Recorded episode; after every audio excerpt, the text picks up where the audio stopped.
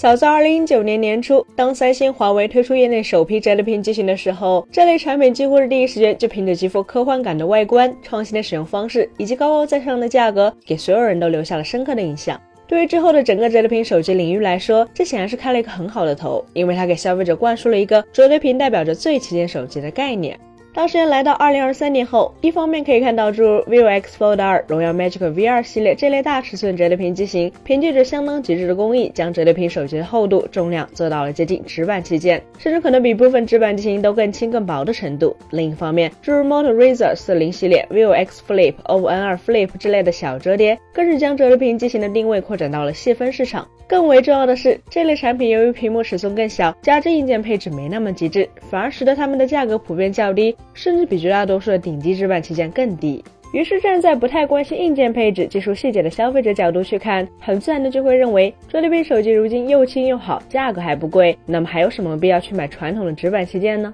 很显然，如果你是一位负责某品牌直板旗舰机型的产品经理，以上所描述的这种消费者心理，便是如今必须要解决的问题了。那么，对于现在的传统直板旗舰机型来说，是否依然还有办法在某些特定领域实现折叠屏手机无法企及、有明显优势的使用体验呢？当然是有的。首先，我们要说到的便是屏幕观感了。如果是我们三一生活的老读者，你可能还记得，我们很早就提出了折叠屏的观感问题。早在二零一八年年底，也就是业界首批折叠屏手机诞生前，我们就曾在相关内容中指出，折叠屏手机这种设计的本质其实是对于全面屏思路的延伸，即尽可能在有限的机身体积里实现更大的可视面积。而全面屏诞生的初衷，就是为了提升屏幕的观感体验，所以折叠屏亦当如是。但如果折叠屏手机仅仅只是屏大、屏宽、屏能折，却没有足够高的分辨率、足够高的亮度、足够高的色域，那显然就是一种本末倒置的行为。事实上，我们至今并未改变这个观点。所以，当大家看到如今绝大多数直板旗舰都用上了两千尼特甚至更高亮度、幺四四零 P 甚至更高分辨率，同时兼容杜比世界、HDR 十加等各种标准的屏幕，而折叠屏手机则普遍在分辨率、亮度、色域、HDR 标准上落后于直板机型时，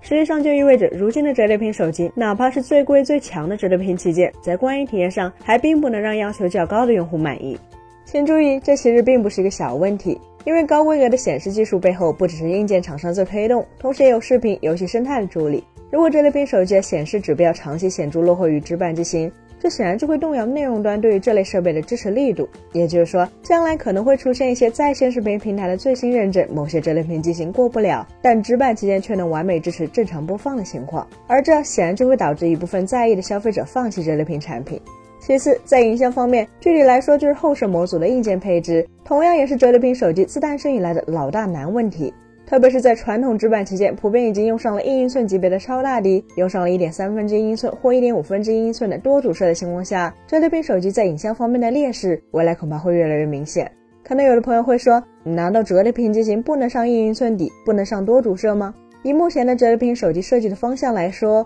或许确实不能。这是因为 CMOS 尺寸和镜头的等效焦距这两个参数，在现有技术条件下，基本上就已经决定了镜头模组的厚度。以一英寸大底、二十三毫米广角为例，这样的模组本身就得有八毫米以上的厚度。如果拉长焦距，那么镜头还会变得更长。而这也就是为什么现在哪怕是在顶级影像旗舰机型上，长焦端最大也就一点五六分之一英寸，而且等效焦距还不会特别高的原因。但问题在于，八毫米、九毫米的镜头组件对于非折叠的直板旗舰还算是能勉强塞到机身里，但对于折叠屏手机来说就太要命了。毕竟折叠屏手机本身就是两片机身对折，如果塞进这样的一颗超大底模组，要么整个机身厚度要达到十五到二十毫米，要么后摄部分就会变成一个巨大的、几乎与机身一样厚的凸起，严重影响卧室的重心。正因如此，至少在彻底革新光学架构的新材料量产前，目前智能手机上的大底高素质镜组，注定了还只能是非折叠影像旗舰的专属配备。说了这么多，可能有的朋友会问：菲律宾手机难道就没有办法用更好的屏幕，不能配上顶级的影像硬件了吗？其实办法是有的，但至少从目前的情况来看，困难确实比办法要多。一方面，部分新技术目前还处在早期预研阶段，比如我们三一生活前讲过的超透镜技术，就很可能会打破智能手机镜组厚度的限制，实现又薄、焦距又远的镜组设计。但这一项技术，二零二一年才刚刚在实验室被研发出来，距离手机上量产还有好几年的时间。另一方面，更重要的因素还是在于成本、机身厚度以及市场趋势的制约。正如我们在前文中所提及的那样。如今的折叠屏手机本就是因为比过去更薄、更便宜，所以才吸引了更多消费者的关注。如果此时真的有厂商下决心要用最新的技术、最新的材料去突破折叠屏手机在屏幕观感、影像配置上的种种限制，那么就不可避免的会带来成本的大幅上涨，以及可能会造成最终产品在厚度、重量上的增加。如此一来，这样的折叠屏旗舰固然可能在硬件配置上无可挑剔，但却违背了如今手机市场中折叠屏机型普遍追求轻薄化、普遍降价的趋势。从这一点来看，至少在市场能够再度接受折叠屏就应该是最贵最好的手机这种观念前。将很难看到折叠屏机型真正突破目前的固有缺点，这样一来，传统的非折叠的直板旗舰手机自然也就有了与之抗衡的更多底气。本期节目就到这里了，更多精彩大家可以关注我们三一生活的官网或全民大同账号查询更多信息。咱们下期再见，拜拜。